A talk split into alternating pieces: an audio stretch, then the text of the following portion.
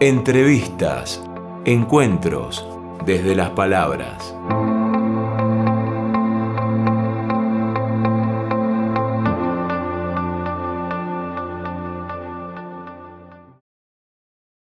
Federico Consiglieri, ¿Y quién te, quién te llama? una persona que trabajó conmigo en Canal A, estaba vinculada con la universidad y, y que habíamos trabajado en Canal A varios años y me, ofreció, me la ofreció me acuerdo en 2005 y yo estaba haciendo laburos en, en aire y entonces le dije que no podía y al tiempo, a los 2, 3 años, este, se abrió la posibilidad de, de entrar en un TREF y ahí arranqué. Eso fue más o menos entre freelance 2007 a partir de 2010 fijo, digamos. Del, de- del ámbito privado, de los medios, ¿cómo, ¿cómo te sonó a vos esta convocatoria? Nada más y nada menos que por parte de una universidad, con todo lo, lo que implica esta idea de producir por parte de una universidad, bueno, lo que se fue convirtiendo y hoy por hoy es eh, la, la, la UNTREF, ¿no? Bueno, eh, en, en esa época a mí me, en lo personal me resonó de un modo confuso. Eh, no me fue natural pasar de, trabajar para productoras privadas a, a una universidad. Eh, porque en mi cabeza, digamos, no, no era un ámbito que yo hubiera esperado trabajar, eh, porque no, no era común que las universidades tuvieran espacios de producción profesional. Con lo cual sí, fue como algo extraño y, obviamente en, en un primer momento fue más una cuestión de, de tener trabajo y de sobrevivir, digamos. Eh, y después, bueno, fui entendiendo un poco la lógica, la lógica propia de la universidad y eh, tratando de incorporarle a ese espacio eh, el mucho o poco know-how que yo traía de, de mi experiencia por los privados, digamos. Obviamente acompañado de mucha gente y acompañado también de una, de una época donde los medios universitarios y los medios públicos tuvieron este, una gestión que, que- los impulsó mucho. La verdad que la intención siempre fue bueno, incorporar prácticas y modos profesionales eh, en un ámbito que posiblemente hasta ese momento no los tenía tan incorporados, digamos, ¿no? Porque, porque era una, más una cosa interna de la universidad que algo que tuviera hasta ese momento, aunque había algunos desarrollos de, la- de laburos y de trabajos para señales, todavía de un modo incipiente, digamos, ¿no? Así que la experiencia inicialmente fue confusa, pero con el tiempo ya ha pasado más de 10 años, este, totalmente satisfactoria. Me parece que hemos conseguido eh, generar un espacio de producción que responde a las necesidades eh, que la universidad tiene en materia de comunicación, en materia de, exhibición y de producción de contenidos, tanto para la comunicación institucional como para la academia. Eh, y además también le agregamos el perfil de poder producir para señales externas, tanto públicas como privadas. Entendemos que hemos logrado un estándar eh, interesante, que está al mismo nivel que cualquier productora privada, eh, con recursos humanos de calidad, bien preparados y con una infraestructura también a la altura de, de las necesidades. Así que en ese sentido, ya pasado el tiempo, podemos decir que nos sentimos orgullosos del- de la construcción que pudimos hacer. Tu e- etapa de formación académica dentro de la Universidad del Salvador, ¿no? Con la, la herramienta de ser licenciado en, en periodismo, ¿cómo fueron tus primeros pasos dentro de lo que es eh, el campo de, trabajo concreto? Yo eh, estudiaba en la universidad em, y, hice mis primeras armas en, radio, en radios este, zonales, eh, más por pasión que por otra cosa. Mi primer trabajo profesional fue en Canal A, donde entré como asistente. y de a poco me fui, digamos, fui creciendo y em- em- em- empecé a ser cronista. Yo era el cronista de un noticiero de arte y espectáculos que hacía el canal, que era diario, en vivo, con lo cual era una experiencia en términos de, intensidad de trabajo bastante fuerte. Nosotros teníamos este, todos los días una salida al aire en vivo y yo como cronista y mi equipo teníamos que hacer bastantes notas diarias para, para ese noticiero. Y a medida que el noticiero también y la propuesta fue creciendo, bueno, incorporamos otras cosas, móviles en vivo, este, viajes al exterior a cubrir eventos internacionales. Fue la verdad una escuela para mí en lo personal este, muy buena. Me permitió eh, ir como incorporando capacidades más amplias, eh, además de, lo periodístico y de poder conducir, eh, abrirme un poco la cabeza en términos de lo que es la cadena de producción este, entera, digamos, de, lo que es un contenido audiovisual.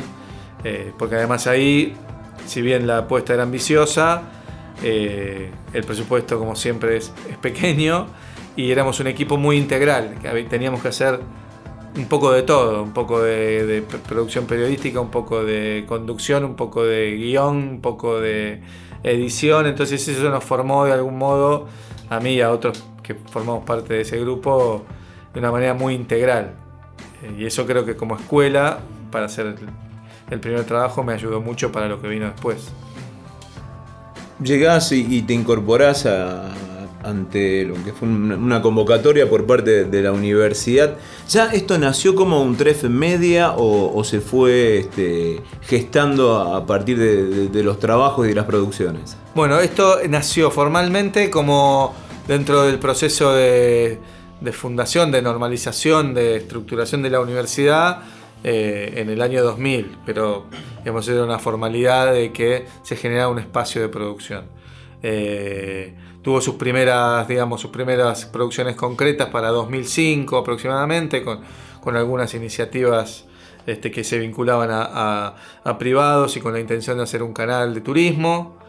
Eso fue como que germinó y dejó las primeras bases para, un, eh, para el Centro de Producción Audiovisual de la universidad que así se llamaba, Centro de Producción Audiovisual de la Universidad de 3 de Febrero. Lo de un 3 Media viene después. Eh, inicialmente, bueno, en el momento que yo entré, los primeros este, trabajos que se estaban haciendo en ese momento eran los vinculados a este canal del turismo y eh, algunas iniciativas con Canal Encuentro, que recién nacía, en 2008 aproximadamente, este, estaba en sus primeros sus primeros eh, tiempos. Hicimos un par de producciones, eh, este, generamos creo que en ese momento eran tres series en coproducción con el canal. Y un poco un tres media surge para 2012. La necesidad y la búsqueda nuestra de, bueno, si bien estar intentando satisfacer las necesidades de comunicación, que la universidad tenía, nuestra aspiración también era poder interactuar, vincularnos y abrirnos en el mercado privado. Eh, y entendíamos que necesitábamos una marca que representara un poco esta búsqueda, digamos. Y el, Centro de Producción Audiovisual de la Universidad del 3 de Febrero, si bien era una marca interna que, que tenía, este, digamos, de algún modo un código que la universidad entendía, para el afuera era un poco largo, le faltaba frescura, eh, era un poco, digamos, poco amable para el mercado. Entonces inventamos, generamos una marca que en el mercado pudiera sonar fácil, liviana, amable y que nos representara. Somos un TREF, porque pertenecemos a la universidad, y hacemos media, media en sentido amplio, media es televisión, cine, animación, videojuegos, software, aplicaciones, redes y todo aquel medio que en algún momento aparezca y que permita este, contar historias y comunicar. Entonces la media en ese momento representaba un poco la aspiración de, de, que nuestro paraguas de, digamos, de, generación de contenidos no se limitaba solo a la tele. Y bueno, y un tres media es todo esto, es salir al, al mercado con una marca que pudiera ser fácil, pregnante y nos representara. Eso fue para 2012. Federico Consiglieri.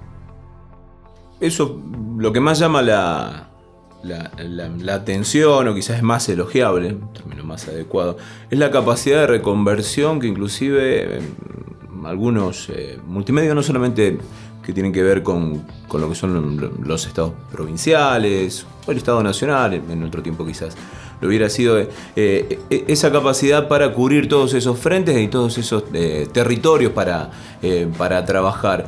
¿Cómo fue el, proceso? ¿Se redimensionaron también a lo que es a nivel de estructura o este, tuvieron que, luchar de alguna manera para lo que es la cuestión de presupuesto y también para ocupar y dar respuesta en esos territorios con, con la gente?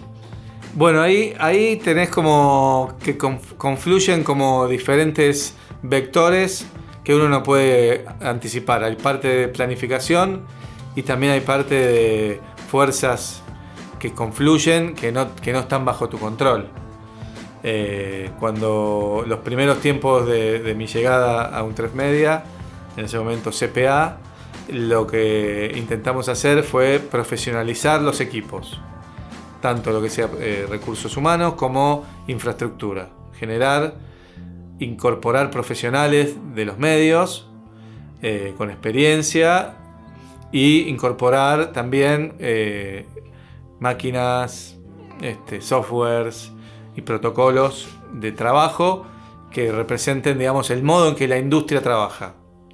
Eh, no podíamos, si queríamos tener un espacio de producción competitivo, manejar estándares distintos, teníamos que estar a la misma altura. Esa fue como la primera construcción interna, ¿no? Ponernos a la altura del mercado, de la industria. El primer mandamiento. El primer mandamiento, no por representar o ser parte de una universidad, eso debería implicar que nosotros no podamos tener los mismos modos de laburo en términos de plazos, este, calidad, ¿no? Y, sobre todo eso, plazos, calidad, producto. Eh, entonces, lo primero que hubo que hacer fue, sí, ya convocar profesionales que ya estuvieran en el medio, que tuvieran esa, esa disciplina y esa, esa dinámica y equiparnos de un modo que nos permitiera estar al alcance y a la altura de lo que el, mercado va exigiendo. Eh, lo que son los medios siempre son, yo siempre digo, un poco crueles en el sentido de el espectador, la audiencia, no hace el ejercicio de saber si vos tenés mucha o poca plata para producir. No está pensando, uy, me voy a quedar a ver este canal porque pobres, tienen poca plata. No.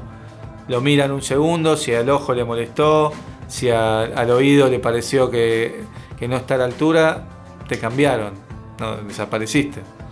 Entonces, en ese sentido, vos podés tener poco presupuesto, pero hay estándares que tenés que, si querés estar en la conversación, tenés que mantener. Eh, y después, en cuanto a tu pregunta de cómo nos fuimos reconvirtiendo, nosotros y ahí creo que hay un beneficio de ser un espacio eh, que combina lo académico con, lo productivo, industrial, comercial, es que hay un espacio que nosotros generamos que se llama Neo Media Lab, que es un evento anual que junta a actores de la industria y de la academia para pensar, reflexionar sobre el impacto de la tecnología y de los cambios tecnológicos en los medios, en su estructura organizacional, en su narrativa, en digamos, cómo la tecnología impacta en los medios, sus productos, sus contenidos, este, los, modos de trabajar, los modos de narrar. Y en esos encuentros, bueno, hay gente que está siempre mirando más adelante, ¿viste? Y escuchando y aprendiendo, fuimos vislumbrando que en lo que se venía en, en algún tiempo era, bueno, que que la tele ya no iba a tener tanto peso en las audiencias, que iba a disminuir la audiencia en tele, que, que está, bueno, ahí nace, empiezan a crecer mucho las redes sociales, 2007, 2008, 2009, bueno, las redes sociales empiezan a crecer, eh, y los nuevos lenguajes y los nuevos modos de consumir contenidos también, ¿no? La multiplataforma, el transmedia, eh, la tele digital, bueno, ahí había como un, te estoy haciendo un mix de, varios años, pero digo, todo ese cúmulo de conocimientos nos fue dando la pauta de que si queríamos estar preparados para el mediano plazo, no podíamos eh, desatender que la tecnología estaba marcando un rumbo distinto al de la hegemonía de la tele. Entonces de a poquito fuimos empezando a pensar, bueno, incorporar gente que conociera de videojuegos, incorporar gente que pudiera manejar el lenguaje de animación, programadores para pensar software este, y aplicaciones. Eh, tiempo después de esto, también gente que empiece a pensar las narrativas de, la realidad virtual y de la realidad aumentada. Entonces siempre tuvimos el aliado del conocimiento que nos proporcionaba el Neo Media Lab, que nos permitía bueno, ver un poco más allá de la coyuntura puntual este, de lo que estábamos haciendo. Entonces eso nos fue preparando para lo que suponíamos que se iba a venir. Que finalmente vino y está entre nosotros. Eh, y bueno, la verdad que por suerte tomamos las decisiones adecuadas en el momento correcto como para estar preparados para esto, ¿no? Audiencias atomizadas, que te ven cuando quieren, en el lugar que quieren, con el dispositivo que quieren, que no esperan a tal hora eh, y se sientan en el sillón a ver lo que vos tenés para darle, sino que buscan, producen su propio contenido también. O sea, cambió radicalmente en muy poco tiempo todo el, tema de la industria de los contenidos, del entretenimiento y la información. Y, creo que es un cambio que sigue, que es constante y que si hay que mantener una característica es esto, adaptación, estar atento, mirar, no acomodarte nunca a ningún, este, a ningún statu quo porque en cualquier momento eso va a cambiar porque es algo que uno no domina, digamos. ¿Y qué es lo que mm, se mantiene a tu criterio o es la esencia de, la comunicación frente a todas estas alternativas? El guion, el relato, ¿quién lo dice? Las historias. Las historias que, comunican algo que al que está del otro lado lo compromete afectivamente. Eso no va a cambiar nunca. Puede cambiar el, dispositivo, el modo de exhibirse, las narrativas pueden ser de otro modo, pero si vos no lográs este, enganchar el interés, el corazón del otro, no importa lo que hagas, en, qué medio lo hagas. Este, hay algo en eso que no, esa es la esencia, ¿no? la, historia, el relato que, te comprometa, que te, de algún modo te, te enganche este, afectivamente sobre todo, para que vos mantengas la atención. Te pido que nos des ejemplos de, producción de un TREF, porque mm, muchos quizás vinculados a los medios sabemos que, viene de ahí la, realización, pero mucha gente no y que se ha sumado en lo que respecta a tiras, a, producción Mm, destinada y direccionada al público infantil, bueno, hay, un éxito ahí trascendente de cada uno de esos productos para que eh, el oyente que quizás no está familiarizado con esto este, diga, ah, vino de ahí, vino de un tref. Bueno, la verdad que nosotros hemos tenido la posibilidad de hacer, eh, tenemos un defecto, yo siempre hablo con, con mi jefe y mis compañeros, este, el defecto es que no sabemos decir que no, ¿viste? Eh, y eso a veces nos mete en, apuros. Y como nos, gusta, nos gustan los desafíos, nos metemos eh, en, todos los géneros que podamos y en todas las plataformas que podamos. Entonces esto nos permitió eh, abarcar un, panorama, un abanico muy amplio de géneros y de, de, formatos. Entonces en el género infantil, para empezar, digamos, estamos haciendo un noticiero infantil que este año se llama Paca Data. Lo hacemos en coproducción con Paca Paca, la señal infantil, pero también se ve por todos los medios del sistema de medios públicos, por la TV pública, por la plataforma Contar y por el mismo Paca Paca. Y se ve en YouTube también y en Facebook. Y son eh, microprogramas de 5 minutos diarios y un, compilado semanal de esos, este, eh, micros diarios Pacadata es un noticiero infantil que intenta tomar al chico, a los niños y las niñas, los niñes para el que le guste también, eh, y ponerlos en el centro, digamos, tomarlos como sujeto de, de derecho de información, que tienen derecho a conocer lo que pasa en su, en su barrio, en su comunidad, en su ciudad, en su país y en el mundo, abrir esas ventanas. Eh, tiene derecho a estar informado, tiene derecho a preguntar, a conocer. eh, no se lo toma, digamos, como un desde un lugar eh, aniñado, sino como, como si vos hicieras un noticiero para adultos. Bueno, el niño también merece el mismo tipo de tratamiento. Eh, ni hacerlo hacer monería porque es un niño. Nada de lo que harías con, con un adulto en un noticiero, lo tenés que hacer con un niño. Esa es la, editorial que Pacadata tiene. Eh, ellos desde el centro y ellos puestos como un sujeto de derecho de información y de derecho de poder expresarse, porque entendemos que una niñez que está informada y que puede expresarse eh, es una niñez mejor y, nos promete una ciudadanía mejor para el futuro. O sea, hay futuro donde hay niños que conocen, que aprenden y que se expresan. Es un poco el ideario de Pacadata. Y como producción es el sucesor de dos temporadas anteriores de un, este, de un magazine que se llamaba Alta Noticia, eh, que tiene un perfil, digamos, parecido en el diario, pero distinto en el formato. Era un noticiero de media hora, eh, con, algunos este, perfiles artísticos distintos. Bueno, tenía otro tratamiento, pero el objetivo final era el mismo, informar, entretener y mostrar al, chico este, otros mundos, otros universos, otras posibilidades. Eh, pudimos hacer también en Paca, en Paca una serie de animación 3D que se llama Amigos Invisibles. Es un trabajo, la verdad, estupendo, que nos dio mucha satisfacción hacerlo. También nos costó mucho. La animación en este país es un género complicado, caro, en este y en todos lados, pero eh, en Argentina sobre todas las cosas. Eh, así que bueno, pudimos cubrir el aspecto infantil. Tuvimos la posibilidad de hacer durante tres años también, hablando de género, un noticiero deportivo. Se llamaba Deporte B Noticias.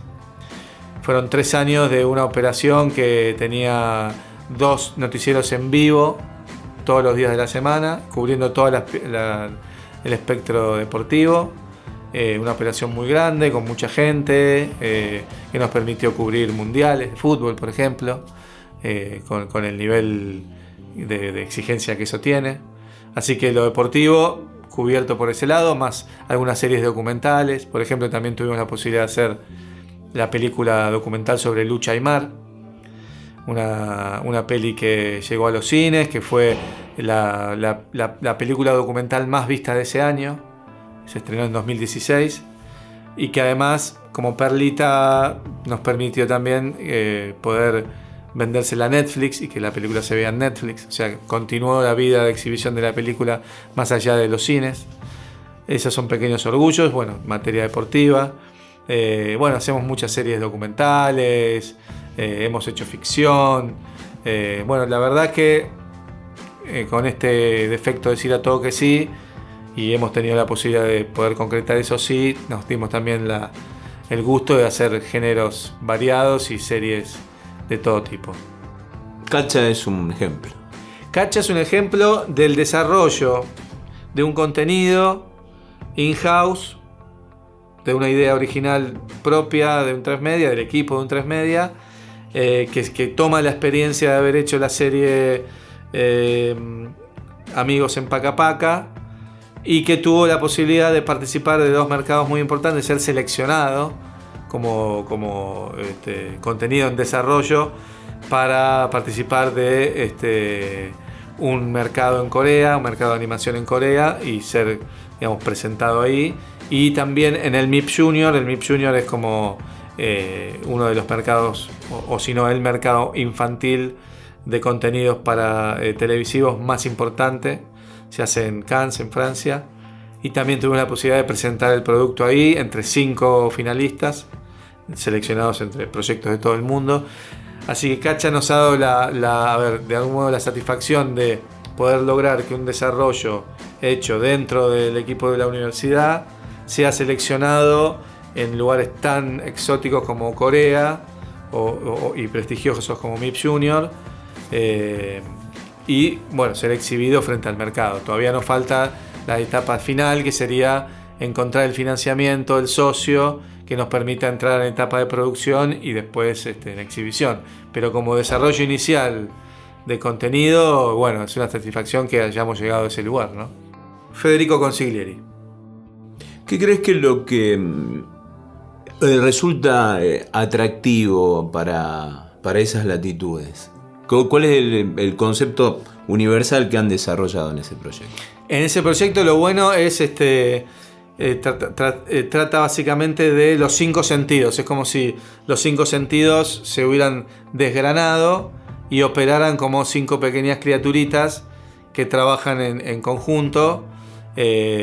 Entonces tenés eh, toca, que es el sentido del tacto, tenés baba, que es el sentido del gusto, tenés oku, que es el sentido de la vista, eh, tenés timpa, que es el sentido de- del oído, eh, me estoy olvidando de alguno, toca, baba, Olfato. timpa, el olfato, el olfato que es este, ya estoy viejo, está baba, timpa, oku, moco, bueno, ya me lo voy a acordar.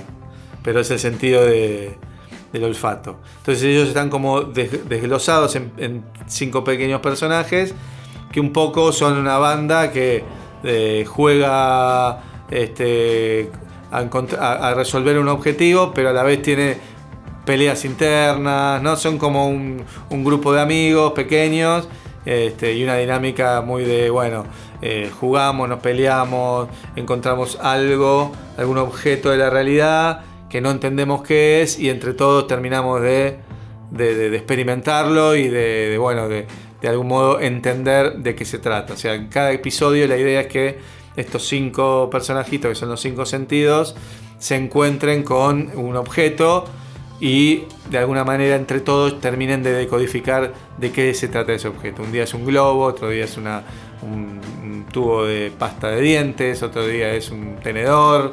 O sea, los tipos van como este, en su mundo encontrándose con pequeños objetos o grandes objetos y entre todos, de acuerdo a que el, el que tenga más este, especificidad para ese, ese objeto, van encontrando eh, el sentido de- del objeto que, que se encontraron en el camino.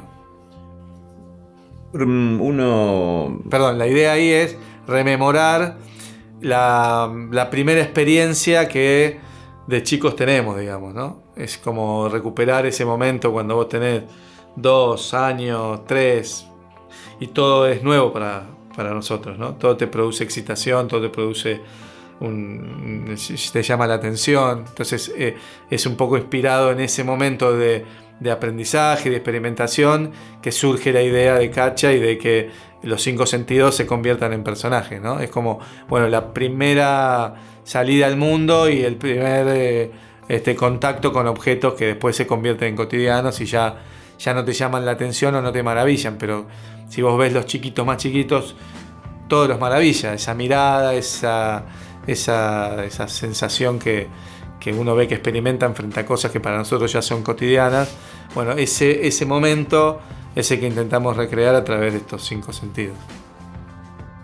Han participado en distintas tiras y trabajos audiovisuales eh, actrices y actores reconocidos y dialogando con un par de, de ellos ya es como una este, hay como una jerarquización en participar y, en acudir a esa- esas convocatorias. ¿no? Hay, una denominación de origen que, de origen que se fue eh, eh, imponiendo. ¿Ustedes lo, fueron notando eso o quizás en el, en el vértigo, por no decir que no, este, se naturalizó? Entendemos que, que, un 3, entiendo que te referís a un 3, encontró un, un nicho, encontró un código, encontró un modo de, de narrar y encontró una audiencia que estaba deseosa de algún modo de eso. En ese sentido creo que han sido muy inteligentes en, satisfacer lo que la demanda de su audiencia pedía. Eh, que no es fácil cuando hablamos de audiencias atomizadas, que cambian, que se mueven, encontrar un público y poder sostener un código, me parece que es una gran virtud. Me parece también que lo que sucede es que en una industria que de algún modo ha perdido espacios de experimentación, eh, de libertad, los actores y los productores que, que forman parte de, digamos, de, de las producciones de un 3 encuentran precisamente algo que todos los que hacemos contenidos y al inicio de nuestras carreras, sobre todo, casi como los bebés de cacha, este, esperamos o anhelamos espacios de libertad para expresar cosas.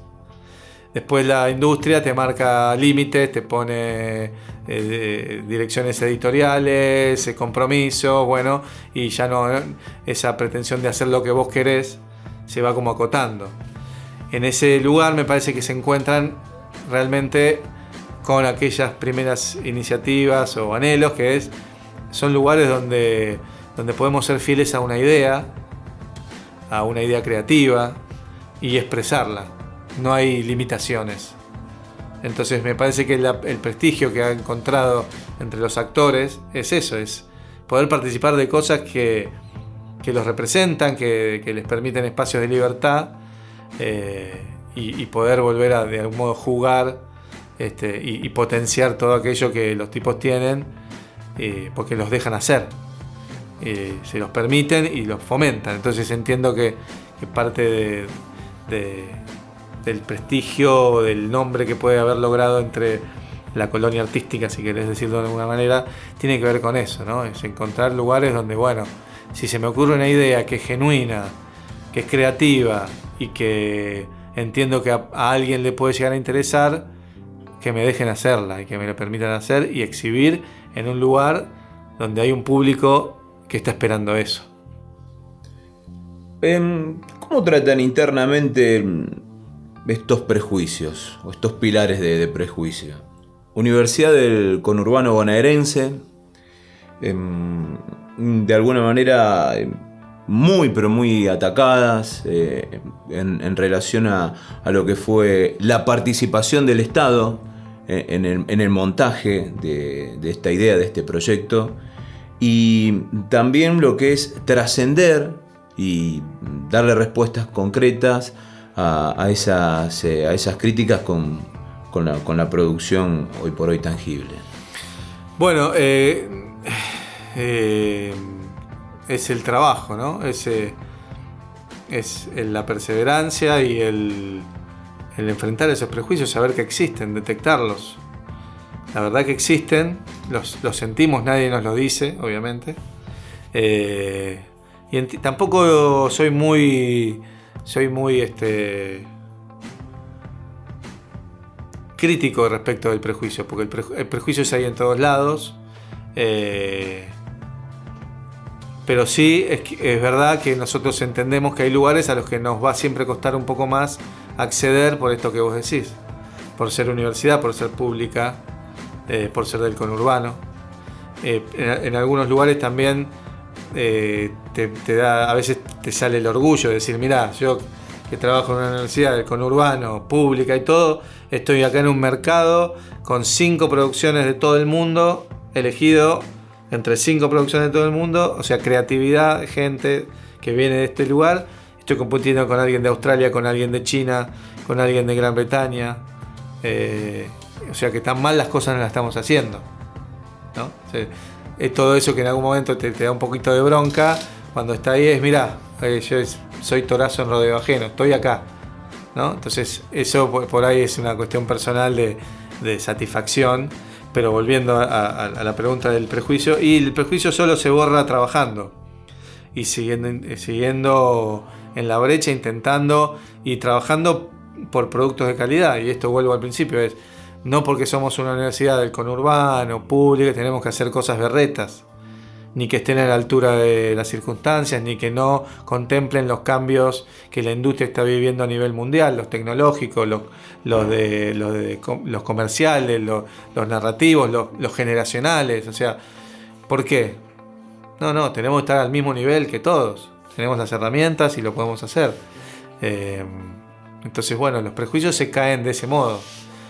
Y, bueno, básicamente ese es nuestra, nuestro, modo de enfrentarlos, ¿no? Este, trabajando y, imponiendo a lo que hacemos seriedad, rigurosidad, intentando hacer la mayor calidad posible. Y vos dijiste algo que me hace acordar a, conversaciones que teníamos cuando había mucho fomento a, la televisión Bueno, nosotros nos propusimos en ese momento ser anticíclicos. Es decir, esto puede no durar mucho tiempo. O sí. Pero es Argentina. Entonces puede no durar mucho tiempo. Con lo cual no nos debemos este, aburguesar y tenemos que estar preparados para cuando la cosa cambie. O sea, no podemos eh, quedarnos sentados porque hoy hay una gran política de fomento a los contenidos y las universidades tienen un buen lugar en ese, en ese espacio. No, nuestros, nuestros cuadros profesionales, nuestros equipos, nuestras propuestas de contenido tienen que estar a la altura, tienen que ser de calidad. ¿Eh? No, no, no nos aburguesemos para cuando esto cambie, si llega a cambiar, estar preparados. Eso fue lo que tratamos de hacer. La palabra fue justa, ¿eh? cambie. Finalmente, eh, estás acá en el IUPA, bueno, ¿cuál es la, propuesta que, te trae aquí a nuestra casa? Bueno, me invitaron, básicamente yo conocí a, Lara. Este, de Cusi. Exactamente, Lara de Cusi, en, precisamente en un mercado. Con lo cual digo, ahí ya estamos hablando de que hay una sintonía. O sea, nos damos cuenta que queremos trascender, ¿no? Y que tenemos calidad para hacerlo nosotros allá en el conurbano bonaerense y ustedes acá en General Roca. Eh, y, ella y yo, bueno, este, pegamos este, sintonía profesional. En algún momento, en alguna búsqueda que el, centro de producción del Yupa tiene, entendieron que, que, la experiencia que nosotros tenemos, que yo te acabo de contar en parte, podía servirles para, para incorporar algunos criterios o para confrontar o contrastar experiencia contra experiencia, a ver qué tan bien o tan mal estamos haciendo las cosas o, que, en qué cosas podemos colaborar, en qué cosas podemos articular, qué de la experiencia nuestra les sirve a ellos, qué de la experiencia de ustedes nos sirve a nosotros. Eh, tratar de vincular y de generar redes. Eh, y, bueno, eso, vine a eso, vine a compartir experiencias, a escuchar, a ver qué pasa acá y, a contar parte de lo que te conté a vos. Eh, y la expectativa también es ver si también podemos empezar a, potenciarnos mutuamente en la generación de contenido. Federico Consiglieri.